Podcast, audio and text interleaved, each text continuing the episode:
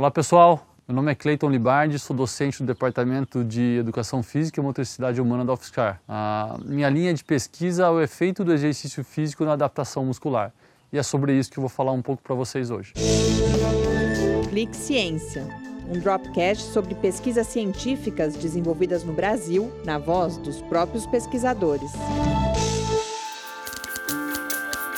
O principal objetivo dos nossos estudos é investigar como o exercício de força, popularmente conhecida como musculação, pode afetar o crescimento e a manutenção da massa muscular. É importante destacar que a manutenção, o aumento da massa muscular, é desejável não só para a estética, o alto desempenho, mas também que pessoas que buscam qualidade de vida e saúde, por sua relação com a funcionalidade e também com a, o metabolismo de forma geral.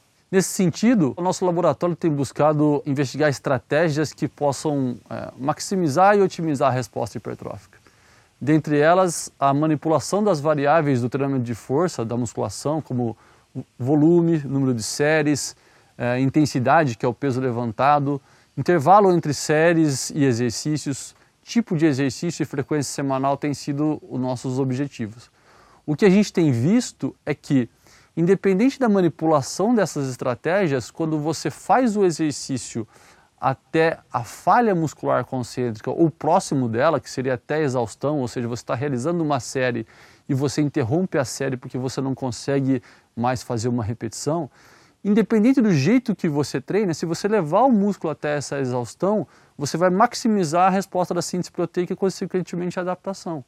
Isso nos mostra que você tem diferentes estratégias para se chegar no mesmo lugar. Você pode alternar o peso levantado, você pode alternar a frequência de treino, você pode descansar mais ou menos entre as séries, você pode usar uma ou outra estratégia. Se você levar o músculo até a falha ou próximo dela, você vai estar tá realizando um estímulo anabólico ótimo para esse músculo se desenvolver. Embora a gente saiba que existem diferentes estratégias para se chegar ao mesmo resultado, ou seja, um, um, crescimento muscular ótimo, né? Como eu falei agora há pouco, você pode trabalhar com cargas altas, cargas baixas, maior frequência, menor frequência, maior velocidade de execução, menor velocidade de execução, diferentes implementos, máquinas, anilhas, halteres.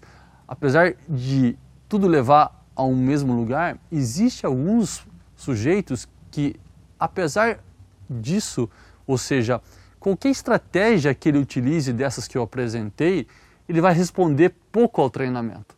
O que seria responder pouco ao treinamento? Ele ser considerado um indivíduo não respondedor, ou seja, independente da forma com que ele treine, a resposta hipertrófica dele vai ser muito baixa. Por outro lado, a gente tem indivíduos que respondem muito ao treinamento, independente também da estratégia. O nosso desafio daqui para frente é olhar para esses indivíduos chamados de baixo ou não respondedores, em que você utiliza diferentes estratégias que funcionam com a maior parte da população, mas com ele não. Porque existem alguns aspectos intrínsecos relacionados à biologia, a, a, a aspectos moleculares, reguladores do crescimento muscular, que não atuam muito bem nele. Então, nosso desafio daqui para frente é a criação e o desenvolvimento de estratégias de intervenção, nesse caso aqui o treinamento de força, a musculação, uh, para esses indivíduos baixos respondedores. Então, o futuro dos projetos do laboratório vem nesse sentido. Como a gente pode elaborar estratégias de treinamento em que a gente possa tornar o indivíduo que é baixo respondedor, ou seja, no caso da hipertrofia, que é o nosso foco, que apresenta baixa hipertrofia, tornar esse indivíduo um moderado ou até mesmo um alto respondedor. Existe uma estratégia capaz de maximizar a resposta desse sujeito especificamente? Então é o que a gente pretende daqui para frente com os nossos estudos.